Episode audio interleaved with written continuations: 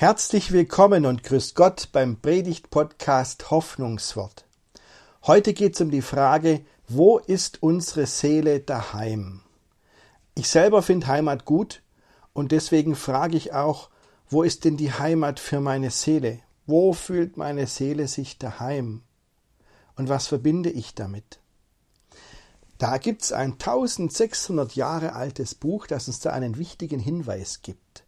Heute geht es um den Hamburger Rapper Sammy Deluxe und es geht um den Kirchenvater Augustin und die Frage, wo ist unsere Seele daheim? Viel Freude beim Zuhören.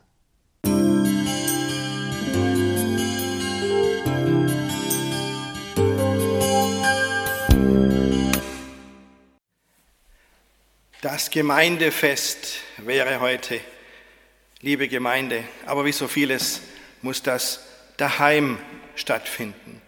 Wir haben die Aktion Gemeindefest daheim ins Leben gerufen.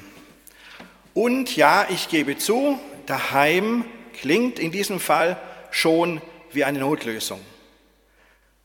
Also das große Fest wäre mir lieber gewesen. Die Menschen sehen, die Leute treffen, miteinander reden, miteinander feiern. Das muss jetzt jeder für sich daheim machen. Es ist eine Notlösung. Vieles muss zurzeit zu Hause stattfinden.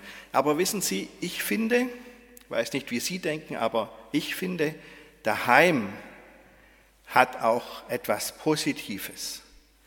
Daheim, das ist die vertraute Umgebung. Da, wo ich sein darf, da, wo ich hingehöre. Daheim, das ist mein Bereich oder unser Bereich als Familie oder als, als Paar. Es ist so etwas wie ein Schutzraum.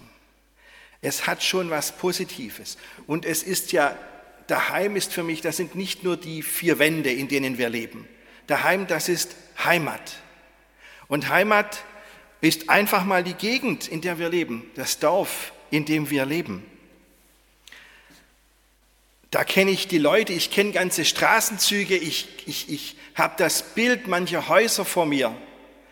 Ich kenne die Geschäfte, die Menschen, die da arbeiten und weiß, wen ich auf der Straße treffe, in der Regel zumindest, und kenne die Kirche und ich kenne die Landschaft ums Dorf drumherum, kenne bestimmte Landschaftsmerkmale, ich kenne bestimmte Bäume. Auch in meiner alten Heimat, wo ich aufgewachsen bin, habe ich einen Baum vor Augen auf unserem Stückle wo ich als kleiner Kerl mein Baumhaus gebaut habe. Diesen Baum, den sehe ich jetzt noch vor mir. Beuys Hirtles Baum. Das ist daheim. Also, wenn ich mir überlege, was die Leute sagen, was für sie daheim ist, brauche ich nur in den WhatsApp-Status von den Leuten reinschauen. Da kommen immer solche Bilder. Oder meistens. Wenn ich mit dem Auto unterwegs bin und komme von der Autobahn her oder komme von Herrenberg her aus dem Wald raus und sehe den Hausumer Kirchturm, dann denke ich, okay, ich bin daheim.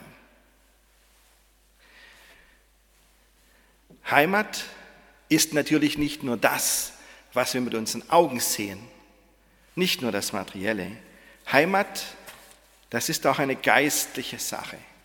Eine Heimat braucht auch unsere Seele.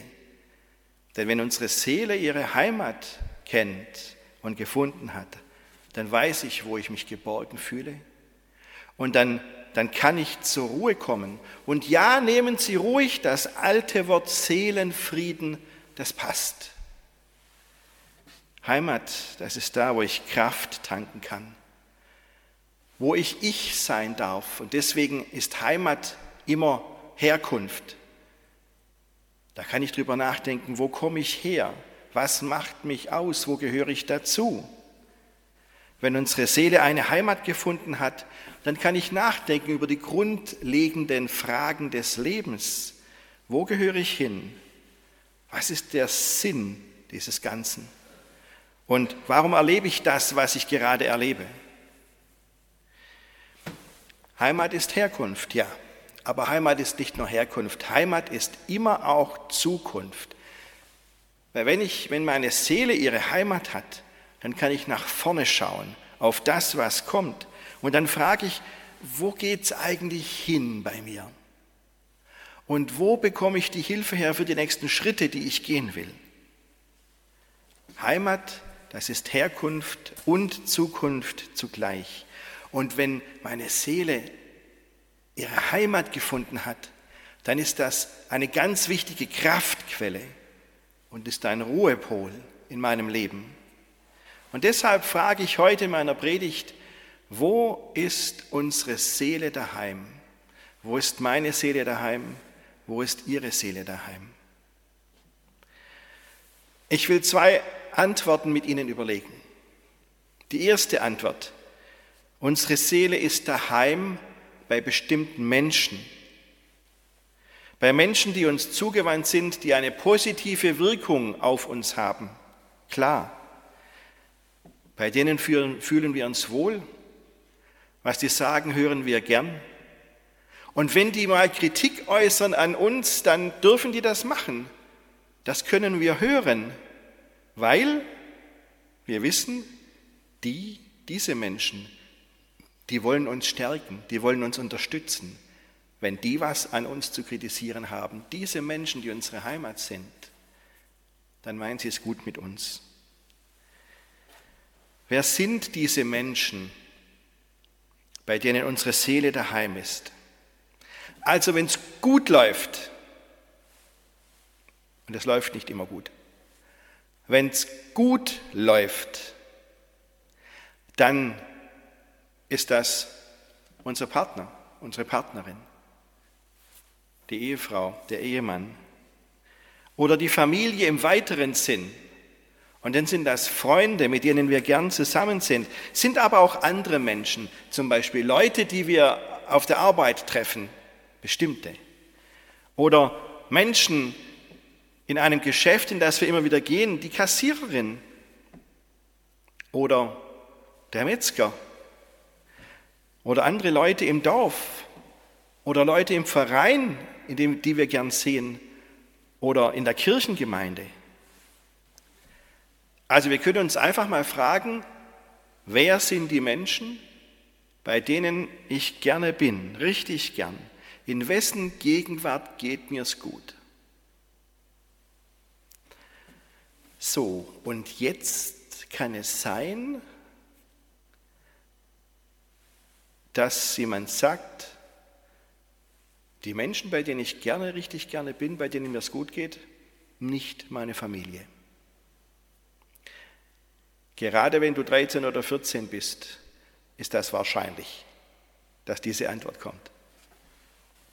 Und manchmal denkt man darüber nach und sagt aber auch, der Mensch, mit dem ich richtig gern zusammen bin, bei dem ich mich wohlfühle, gerade nicht mein Partner oder meine Partnerin. Das ist nicht ideal, wenn ein Mensch das sagen muss. Das ist schade. Aber es gibt Zeiten, da ist es so. Das gibt es. Das Leben ist nicht immer ein Spaziergang. Und ich weiß, es gibt Menschen, die haben es echt schwer miteinander. Da fällt es, geht das nicht so wie in den Komödien und den Liebesfilmen. Andererseits täuschen wir auch manchmal und denken und merken nicht, dass bestimmte Menschen für uns ein Halt sind und eine Heimat, sondern denken, wir müssten woanders hin oder finden woanders das Glück. Dabei ist es gar nicht so. Manchmal täuscht man sich. Ich wünsche Ihnen aber, ich wünsche euch aber, dass ihr auf jeden Fall, auch wenn es nicht die Menschen sind, die, die normal wären, ein Menschen habt, wo ihr sagen könnt, da bin ich zu Hause, da fühle ich mich wohl. Und dann beten wir gemeinsam, dass, es Zeit, dass wieder Zeiten kommen, wo es anders wird. Und ich weiß, dass man sich manchmal auch anstrengen muss und kämpfen muss um das, was einem wertvoll ist. Ich will hier auch nicht stehen und die Erwartungen zu hoch schrauben und zu große Bilder vor Augen malen. Manchmal ist es das gar nicht. Es sind manchmal viele kleine Begegnungen, die uns klar machen, wo unsere Seele daheim ist. Mal nur ein Beispiel. Diese Sache Gemeindefest der Heum. Die Leute konnten, weil wir ja normalerweise Schlachtplatte essen beim Gemeindefest, konnten die Schlachtplatte bestellen, Tüten, wo wir die Zutaten haben dafür und ähm, konnten auch mal Süßigkeiten-Tüte bestellen. Wir haben dann diese Tüten gepackt, alle 260 Tüten. Und gestern, wir durften ja nicht die Ausgabe im Gemeindehaus machen, wegen der Beschränkungen, da sind wir umgestiegen auf Lieferservice und gestern sind Leute durchs Dorf gefahren und haben diese Tüten verteilt, an die Haustür gebracht. Und da haben wir ganz viele Rückmeldungen bekommen von Menschen, die, die wirklich freundlich waren, die sich gefreut haben über diese Aktion und dass jetzt ein Mensch an ihre Haustür kommt und ihnen das gibt und die, die gelächelt haben, gesagt haben, das ist eine gute Sache. Und alle, die da mitgeholfen haben, gemeinsam zusammengearbeitet haben, haben gemerkt, das ist, das ist eine tolle Aktion. Wir haben gemeinsam etwas geschafft. Wir haben Corona die Stirn geboten. Wir haben uns nicht unterkriegen lassen. Wir haben mit unseren einfachen Mitteln was auf die Beine gestellt, was wirklich Menschen Freude gemacht hat. Und wir merken an dieser Sache, wir gehören zusammen. Es ist nicht immer alles ideal, aber es gibt Punkte, da merken wir, wir gehören zusammen. Und das ist auch Heimat für die Seele. So, jetzt weiß ich, dass es aber auch anderes gibt. Und ich weiß auch, dass es Menschen gibt, denen fällt nichts ein zum Thema Heimat. Es gibt Menschen, die würden alles dafür hergeben, und alles dafür tun, wenn ihre Seele eine Heimat hätte. Ich denke jetzt an eine bestimmte Mutter, wohnt nicht bei uns im Dorf. Sie ist alleinerziehend und ähm, ihr Sohn hat sich vor ein paar Jahren das Leben genommen. Alleinerziehend, kein Partner da, und das Kind hat sich das Leben genommen und die ist so furchtbar einsam.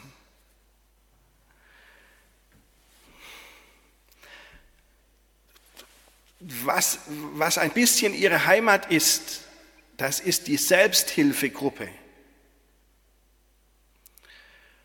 Und in der Selbsthilfegruppe haben sie jetzt überlegt, ob sie sich überhaupt treffen unter diesen Corona-Bedingungen. Aber für diese, für diese Mama hängt alles dran. Die hat niemanden sonst. Und der Gruppenleiter hat sich durchgerungen und hat gesagt, trotz aller Corona-Vorschriften, ich mache das trotzdem. Ich lasse diese Leute jetzt nicht hängen. Wissen Sie was? Lassen Sie uns an diese einsamen Menschen denken, für die Heimat ein totales Fremdwort ist und nichts als etwas, wonach sie sich sehnen. Ja, man, man, es, andere Menschen sind für uns Heimat, aber genauso können wir für andere Menschen zur Heimat werden. Und diese Menschen, die richtig einsam, die sehen wir ja gar nicht, weil sie eben nicht rumlaufen, die hocken zu Hause. Lassen Sie uns aktiv an die denken. Das ist meine erste Antwort auf die Frage, wo unsere Seele daheim ist. Sie ist daheim bei anderen Menschen. Und wir können für andere zur Heimat werden. Das ist ganz arg wichtig. Menschen, bei denen wir uns daheim fühlen. Aber das reicht nicht. Das reicht nicht, damit unsere Seele eine Heimat findet. Das reicht mir nicht und das reicht vielen anderen Menschen auch nicht. In uns ist so ein großer Durst nach Leben, und da kommen immer wieder neue Wünsche, was wir denken, was wir brauchen, um glücklich zu sein. Eine Stimme in uns, die immer mehr will. Manchmal ist das eine richtige Gier nach immer mehr, verbunden mit einer Unzufriedenheit. Ich habe das wieder gemerkt, als ich mich mit einem Lied beschäftigt habe von einem Hamburger Rapper, der nennt sich Sammy Deluxe. Und der hat ein Lied geschrieben, das heißt Ego. Und in diesem Lied, da erzählt er, dass er dieses Musikbusiness jetzt seit 18 Jahren macht und was für eine, wie für ihn Karriere wichtig war und das Geld Und wie die Leute immer auf ihn geschaut haben, was er anhat, sein Outfit und was er für ein Auto fährt. Er dachte an den Ruhm, den er hat, er erzählt von den heißen Nächten, die er hatte. Und dann sagt er alles oberflächlich. Diese eine Zeile in seinem Lied, heute merke ich, dass in meinem Herzen so eine Leere ist. Er findet, er hört in sich eine innere Stimme, die nie genug kriegen kann. Und er nennt sie mein Ego, die will immer mehr. Und er sagt, mein Ego ist wie die Raupe nimmersatt, die kann nicht aufhören, die will immer mehr. Ja, und dann habe ich gedacht, dieser nie endende Durst nach Leben, der gibt sich mit nichts zufrieden. Da kommt nie der Punkt, wo, wo, wo diese innere Stimme sagt, so jetzt ist gut, jetzt reicht's. Das geht immer weiter. Und wenn wir alles hätten, alles, was wir haben wollen, wenn wir das hätten und wenn wir lauter tolle Freundschaften hätten, dann wäre da trotzdem diese Unzufriedenheit, dieser Durst nach Leben. Ich sage jetzt mal diese Sehnsucht nach Leben, weil diese Sehnsucht nach Leben über uns hinausweist, über alles, was man mit Augen sehen kann, hinausweist, über alle menschliche Gemeinschaft hinausweist. Der Kirchenvater Augustin hat das gemerkt, und zwar schon vor 1600 Jahren. Dem ist das aufgegangen.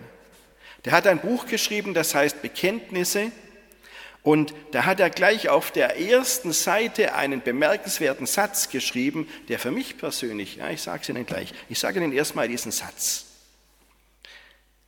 Gott, du hast uns auf dich hin geschaffen und ruhelos ist unser Herz, bis dass es seine Ruhe gefunden hat in dir. Das ist ein Satz, der für mich ganz wichtig geworden ist. Das ist für mich sowas wie eine geistliche Heimat, dieser Satz. Augustinus hat das jahrelang gespürt, dass diese Stimme in ihm immer mehr will und dass sein Herz ruhelos ist, trotz allem. Und er hat darunter gelitten. Und dann hat er erkannt, ja, das hat doch einen Grund, dass es so ist. Ich werde nie fertig diese innere Stimme zufriedenzustellen. Das hat einen Grund, denn Gott hat uns so geschaffen. Gott hat uns so gemacht, dass wir auf ihn hin ausgerichtet sind. Und unsere innere Sehnsucht findet erst dann ihr Ziel, wenn wir zu Gott du sagen können, du mein Gott. Augustinus hat das in der Bibel gelesen, weil es gleich auf der zweiten Seite der Bibel heißt, Gott schuf den Menschen nach seinem Bilde. Das heißt, als ein Gegenüber für sich, als jemand, zu dem Gott du sagen kann, sodass wir zu Gott auch du sagen können. Du bist mein Gott. Das Ziel unseres menschlichen Lebens ist, dass wir eine Beziehung zu Gott haben. Und das wird an so vielen Stellen in der Bibel ausgedrückt, zum Beispiel in dem Psalm 84, den wir vorhin gebetet haben. Da heißt es gleich am Anfang, meine Seele verlangt und sehnt sich nach den Vorhöfen des Herrn. Sehnsucht nach Gott. Und wissen Sie, da steckt schon in dem hebräischen Wort für Seele drin. Das ist schon fest in der Seele mit eingebaut. Denn dieses hebräische Wort für Seele, das ist Nefesh. Das steht auch hier in diesem Psalm 84. Und das heißt wörtlich übersetzt Schlund. Also hier, das hier, der Hals. Schlund. Weil da geht alles Essen durch und alles Trinken, das ist das Organ, das braucht Nahrung. Und dann haben sich die Leute, die Hebräer gedacht, so ist unsere Seele. Wir sind bedürftig. Unsere Seele braucht Nahrung. Unsere Seele braucht Gott. Das steckt in diesem Wort drin. Die Seele ist bedürftig, sie sehnt sich nach Gott. Und Augustinus hat gemerkt, unser Herz ist ruhelos. Erst wenn es zu Gott gefunden hat, in ihm geborgen ist, findet es Ruhe. Und ich bin seitdem überzeugt davon. Erst wenn unsere Seele sich in Gott geborgen weiß und sagen kann, du bist mein Gott, Erst dann ist unsere innere Sehnsucht gestellt und erst dann ist unsere Seele daheim angekommen. Aber dann ist sie auch daheim? Das ist meine zweite Antwort. Unsere Seele ist daheim, wenn sie bei Gott ist. Bei Gott sind wir wirklich daheim. Da ist die Geborgenheit. Da ist dieser Frieden, den wir innerlich brauchen. Und ich gehe zum Schluss noch einen Schritt weiter. Denn ich überlege mir, wie finden wir jetzt eigentlich Ruhe bei Gott? Wie kommt denn unser Herz zur Ruhe in Gott? Und da gibt es was Interessantes. Das ist so typisch Gott, sage ich Ihnen. Bevor wir uns irgendwie auf den Weg machen können und überlegen können, wie findet unser Herz jetzt Ruhe, wo muss ich hingehen, damit mein Herz Gott findet. Bevor wir das überhaupt machen können, kommt Gott uns entgegen. Ganz großes Stück entgegen. Jesus sieht uns mit unserer Sehnsucht und mit der Last, die auf uns lastet und sieht uns mit dem, was uns niederdrückt. Und er sagt zu uns, bei mir seid ihr am Ziel. Sie kennen, kennen Sie diese Zeilen aus dem Matthäusevangelium? Kommt zu mir, alle, die ihr euch plagt und von eurer Last fast erdrückt werdet. Ich werde sie euch abnehmen. Nehmt mein Joch auf euch und lernt von mir, denn ich bin gütig und von Herzen demütig. So werdet ihr Ruhe finden für eure Seele. Denn das Joch, das ich auferlege, drückt nicht, und die Last, die ich zu tragen gebe, ist leicht. Das sind recht bekannte Worte. Aber ganz ehrlich, ich fand das immer total widersprüchlich. Ich habe das gern gehört immer, dass es heißt, Jesus sieht uns. Und er sieht uns, wie wir uns plagen, wie wir uns abmühen. Er sieht die Last, die auf uns, auf unserer Schulter, Schulter lastet. Die Bürde, die wir tragen. Und dann heißt es, Jesus will uns unsere Last abnehmen. Luther hat übersetzt, kommt her zu mir alle, die ihr mühselig und beladen seid. Ich will euch erquicken. Das fand ich immer prima. Aber dann heißt es ja, Jesus will mir ein Joch auferlegen. Und er will, dass ich seine Last trage. Und ich stand immer da und dachte, wie, wie passt das zusammen? Ich habe gedacht, jetzt ist es Schluss mit Last tragen. Ich war richtig rätselhaft, bis ich von einem Fachmann gelernt habe, was ein Joch ist. Ein Joch bei Zugtieren, bei den großen Zugtieren, das ist was Gutes. Ich kenne das immer, das Joch der Unterdrückung. Gell? Aber bei Zugtieren ist das ganz anders. Wenn, wenn ein Ochse einen schweren Karren ziehen soll, dann legt ihm kein Bauer ein Seil um den Hals und sagt, jetzt zieh los. Das schneidet sich so tief rein, dass, das ist schmerzhaft, das ist unerträglich. Da geht der Ochse kein Stück. Sondern man legt dem Ochsen ein Holzjoch auf auf den Nacken und das, das an die Körperform angepasst ist und macht dann den Karren mit Seilen dran fest und dann drückt das nicht so und dann kann sich der Ochse reinstemmen und kann diesen Karren ziehen mit Leichtigkeit. Und so ein Joch gibt es auch für Menschen, ähm, gab es früher bei uns haufenweise ähm, und jetzt noch äh, in anderen Ländern. Das ist so ein Balken, den man auf dem auf den Schultern trägt, speziell angepasst, links und rechts ein Seil runter. Da kann man dann links und rechts einen Eimer voll Steine dranhängen und kann die wegtragen und aufrecht gehen. Das ist, obwohl es schwer ist, trotzdem eine große Erleichterung. Ich weiß nicht, haben Sie mal einen Eimer voll Steine mit der Hand getragen? Habe ich schon mal gemacht, drei Meter.